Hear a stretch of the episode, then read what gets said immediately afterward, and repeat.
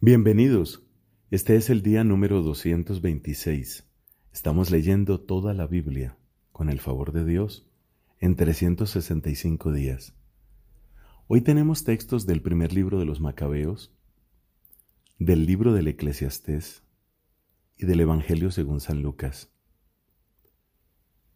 Agradecemos a Dios la perseverancia que nos ha concedido hasta este punto y pedimos el don del Espíritu Santo que nuestra vida sea expresión de la gloria divina, de la obra de amor que se anuncia en la palabra que leemos y contemplamos. Del primer libro de los Macabeos capítulo 3 El sucesor de Matatías fue su hijo Judas llamado Macabeo. Todos sus hermanos y los que habían seguido a su padre le prestaron apoyo y combatieron con entusiasmo por Israel. Él extendió la gloria de su pueblo y se revistió de la coraza como un héroe. Se ciñó sus armas de guerra y libró batallas protegiendo al ejército con su espada. Fue como un león por sus hazañas, como un cachorro que ruge ante su presa. Persiguió implacablemente a los impíos y entregó a las llamas a los perturbadores de su pueblo.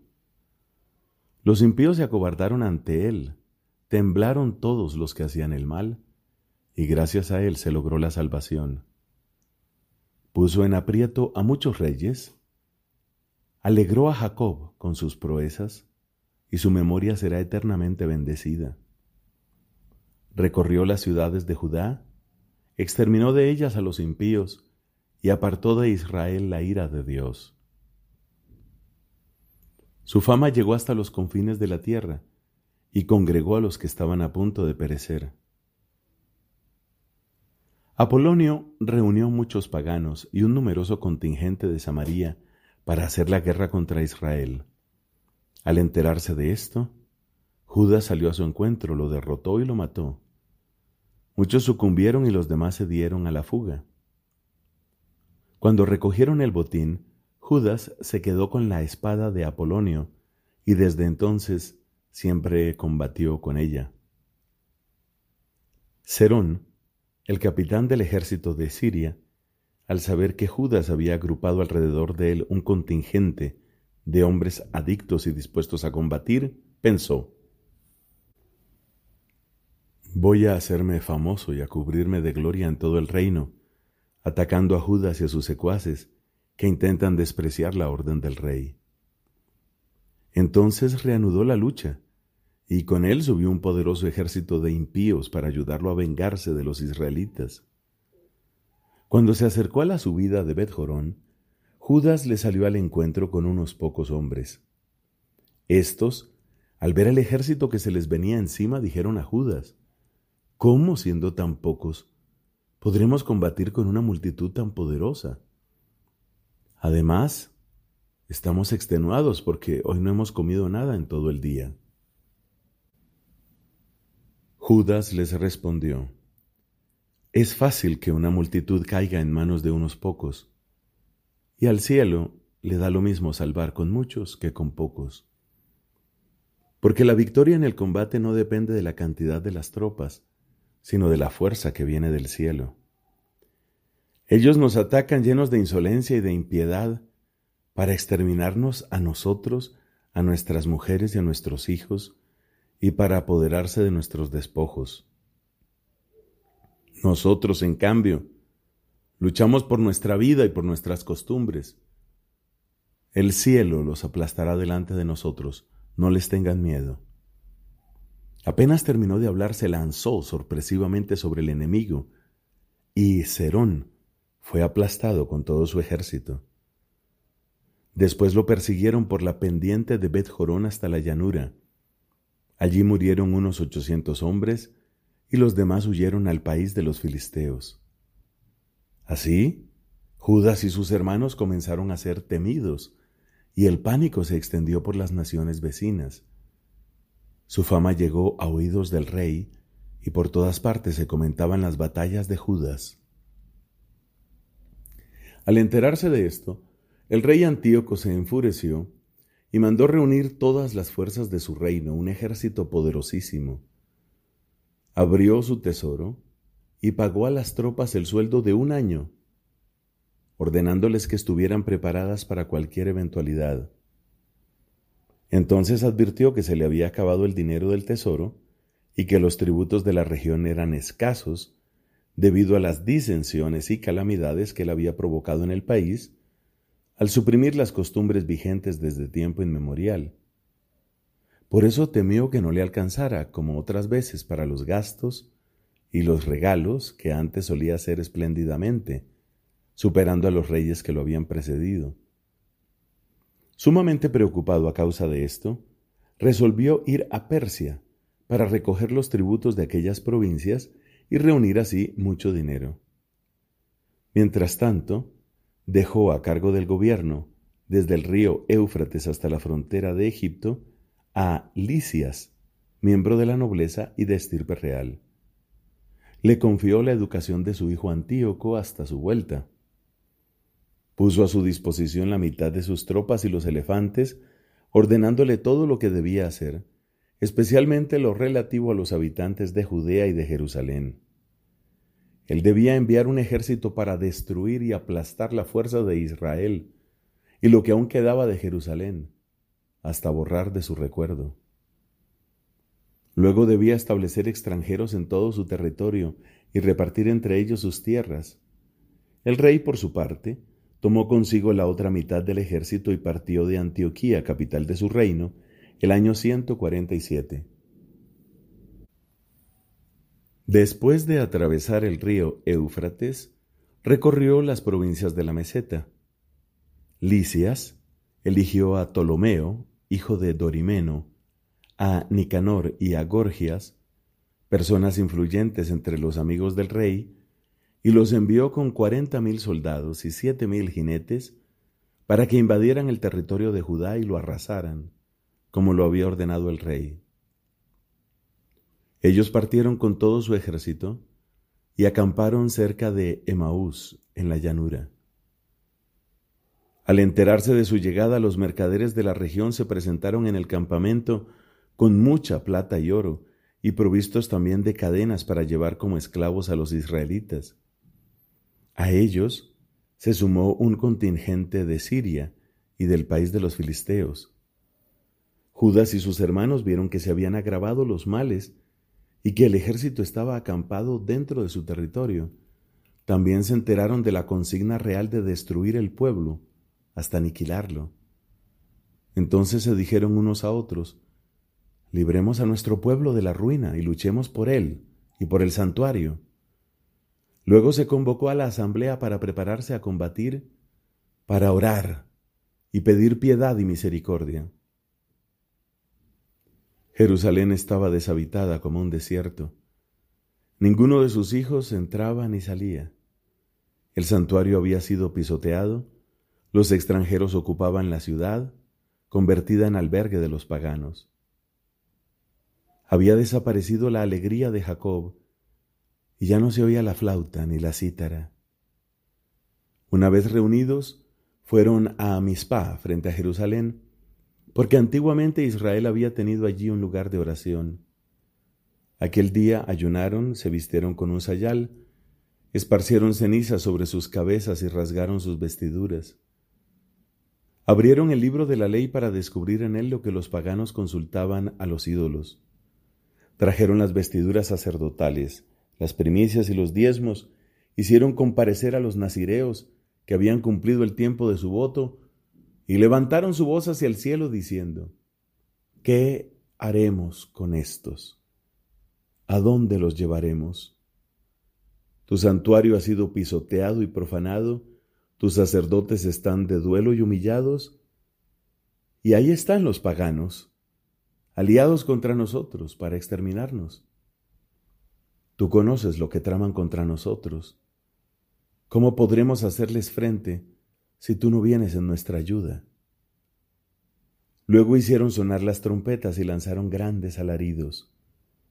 Inmediatamente Judas puso oficiales al frente del ejército, jefes de mil, de cien, de cincuenta y de diez mil hombres. a los que estaban construyendo su casa, a los que acababan de casarse o de plantar una viña, y a los que tenían miedo, les ordenó que volvieran cada uno a su casa conforme a la ley. Luego avanzó con el ejército y acampó al sur de Emaús. Judas les dijo, Ceñanse las armas, compórtense valerosamente y estén preparados mañana al amanecer para atacar a los paganos que se han aliado contra nosotros, a fin de destruirnos y destruir nuestro santuario. Porque es preferible para nosotros morir en el combate que ver las desgracias de nuestra nación y del santuario. Se cumplirá lo que el cielo disponga. Palabra de Dios. Te alabamos, Señor. Del libro del Eclesiastés, capítulo 10. Una mosca muerta corrompe y hace fermentar el óleo del perfumista. Pesa más un poco de insensatez que la sabiduría y la gloria. El sabio piensa rectamente y el necio lo hace torcidamente. Por cualquier camino que vaya, al necio le falta el buen sentido, y hace que se diga de él es un necio. Si el que gobierna se irrita contra ti, no te salgas de quicio, porque la sangre fría evita grandes fallas. Hay un mal que yo he visto bajo el sol como error que procede de la autoridad. El necio es promovido a los puestos más altos y los nobles rebajados a los puestos inferiores. Yo vi esclavos montados a caballo y príncipes de a pie como los esclavos. El que cava una fosa cae en ella, y al que derriba un cerco lo muerde una serpiente. El que saca piedras se lastima con ellas, y el que corta leña está expuesto al peligro. Si el hierro está amellado y no lo afilan, es preciso redoblar las fuerzas, por eso es provechoso emplear bien la sabiduría. Si la serpiente muerde porque falla el encantamiento, ¿qué provecho saca el encantador? Las palabras del sabio son recibidas con agrado, pero al necio lo pierde su propia lengua. Cuando empieza a hablar dice insensateces y cuando termina las peores locuras. El insensato multiplica las palabras. El hombre no sabe lo que va a suceder ¿Quién puede anunciarle lo que vendrá después de él? El esfuerzo fatiga al necio porque no se da maña ni para ir a la ciudad. Ay de ti, nación, si tu rey es un joven y tus príncipes comen desde la mañana. Feliz de ti, nación, si tienes por rey a un noble de nacimiento, y tus príncipes comen cuando es debido, para reparar sus fuerzas y no para embriagarse. Por la pereza se desploman las vigas y por la dejadez se viene abajo la casa. Para divertirse se celebra un banquete. El vino alegra la vida y el dinero responde por todo. Ni siquiera en privado maldigas al rey y ni en tu habitación maldigas a un rico, porque un pájaro puede hacer correr la voz y la indiscreción tiene alas. Palabra de Dios. Te alabamos, Señor. Del Evangelio según San Lucas, capítulo 6, versículos del 35 al 49. Amen a sus enemigos, hagan el bien y presten sin esperar nada en cambio. Entonces la recompensa de ustedes será grande y serán hijos del Altísimo, porque Él es bueno con los desagradecidos y los malos. Sean misericordiosos como el Padre de ustedes es misericordioso. No juzguen y no serán juzgados. No condenen y no serán condenados. Perdonen y serán perdonados. Den y se les dará. Les volcarán sobre el regazo una buena medida apretada, sacudida y desbordante. Porque la medida con que ustedes midan, también se usará para ustedes. Les hizo también esta comparación. ¿Puede un ciego guiar a otro ciego? No caerán los dos en un pozo. El discípulo no es superior al maestro. Cuando el discípulo llegue a ser perfecto, será como su maestro. ¿Por qué miras la paja que hay en el ojo de tu hermano y no ves la viga que está en el tuyo? ¿Cómo puedes decir a tu hermano, hermano, deja que te saque la paja de tu ojo, tú, que no ves la viga que tienes en el tuyo? Hipócrita, saca primero la viga de tu ojo, y entonces verás claro para sacar la paja del ojo de tu hermano.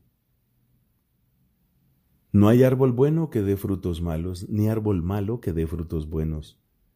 Cada árbol se reconoce por su fruto.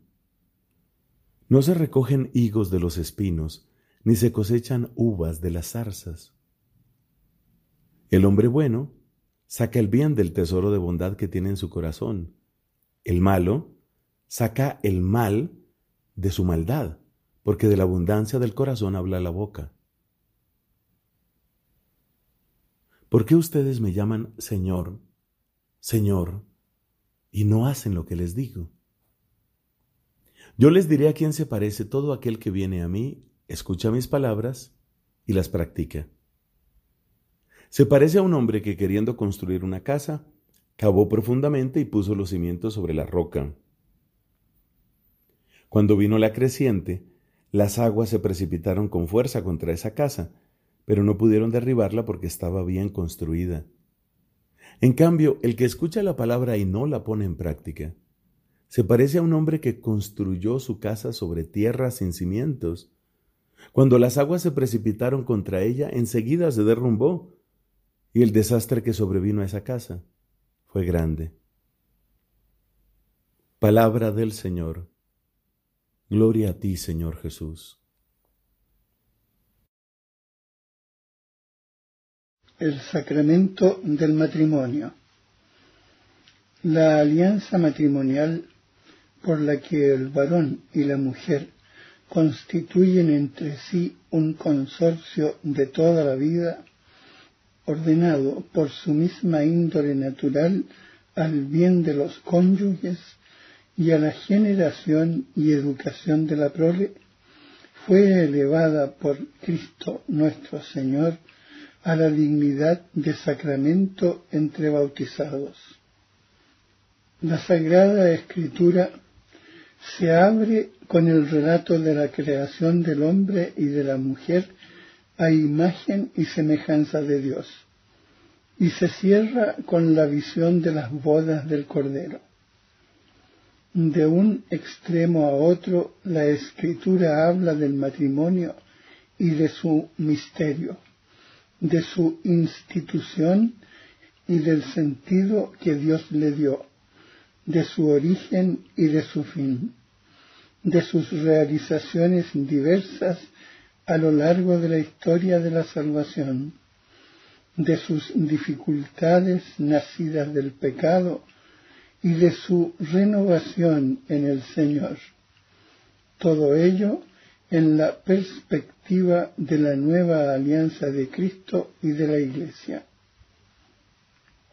La íntima comunidad de vida y amor conyugal está fundada por el Creador y provista de leyes propias. El mismo Dios es el autor del matrimonio. La vocación al matrimonio se inscribe en la naturaleza misma del hombre y de la mujer, según salieron de la mano del Creador. El matrimonio no es una institución puramente humana, a pesar de las numerosas variaciones que ha podido sufrir a lo largo de los siglos en las diferentes culturas, estructuras sociales y actitudes espirituales. Esta diversidad no debe hacer olvidar sus rasgos comunes y permanentes. A pesar de que la dignidad de esta institución no se trasluzca siempre con la misma claridad, existe en todas las culturas un cierto sentido de la grandeza de la unión matrimonial. La salvación de la persona y de la sociedad humana y cristiana está estrechamente ligada a la prosperidad de la comunidad conyugal y familiar. Dios, que ha creado al hombre por amor, lo ha llamado también al amor, vocación fundamental e innata de todo ser humano, porque el hombre fue creado a imagen y semejanza de Dios, que es amor. Habiéndolos creado Dios hombre y mujer, el amor mutuo entre ellos se convierte en imagen del amor absoluto e indefectible con que Dios ama al hombre. Este amor es bueno, muy bueno, a los ojos del Creador. Y este amor que Dios bendice es destinado a ser fecundo y a realizarse en la obra común del cuidado de la creación. Y los bendijo Dios y les dijo, sed fecundos y multiplicaos, y llenad la tierra y sometedla. La Sagrada Escritura afirma que el hombre y la mujer fueron creados el uno para el otro. No es bueno que el hombre esté solo la mujer carne de su carne, su igual, la criatura más semejante al hombre mismo, le es dada por Dios como un auxilio, representando así a Dios que es nuestro auxilio. Por eso deja el hombre a su padre y a su madre y se une a su mujer y se hacen una sola carne que esto significa una unión indefectible de sus dos vidas, el Señor mismo lo muestra recordando cuál fue en el principio el plan del Creador, de manera que ya no son dos, sino una sola carne. Todo hombre, tanto en su entorno como en su propio corazón, vive la experiencia del mal. Esta experiencia se hace sentir también en las relaciones entre el hombre y la mujer. En todo tiempo, la unión del hombre y la mujer vive amenazada por la discordia, el espíritu de dominio, la infidelidad, los celos y conflictos que pueden conducir hasta el odio y la ruptura. Este desorden puede manifestarse de manera más o menos aguda y puede ser más o menos superado según las culturas, las épocas, los individuos, pero siempre aparece como algo de carácter universal. Según la fe, este desorden que constatamos dolorosamente no se origina en la naturaleza del hombre y de la mujer, ni en la naturaleza de sus relaciones, sino en el pecado. El primer pecado, ruptura con Dios, tiene como consecuencia primera la ruptura de la comunión original entre el hombre y la mujer sus relaciones quedan distorsionadas por agravios recíprocos. Su atractivo mutuo, don propio del Creador, se cambia en relaciones de dominio y de concupiscencia. La hermosa vocación del hombre y de la mujer de ser fecundos, de multiplicarse y someter la tierra, queda sometida a los dolores del parto y los esfuerzos por ganar el pan. Sin embargo, el orden de la creación subsiste aunque gravemente perturbado.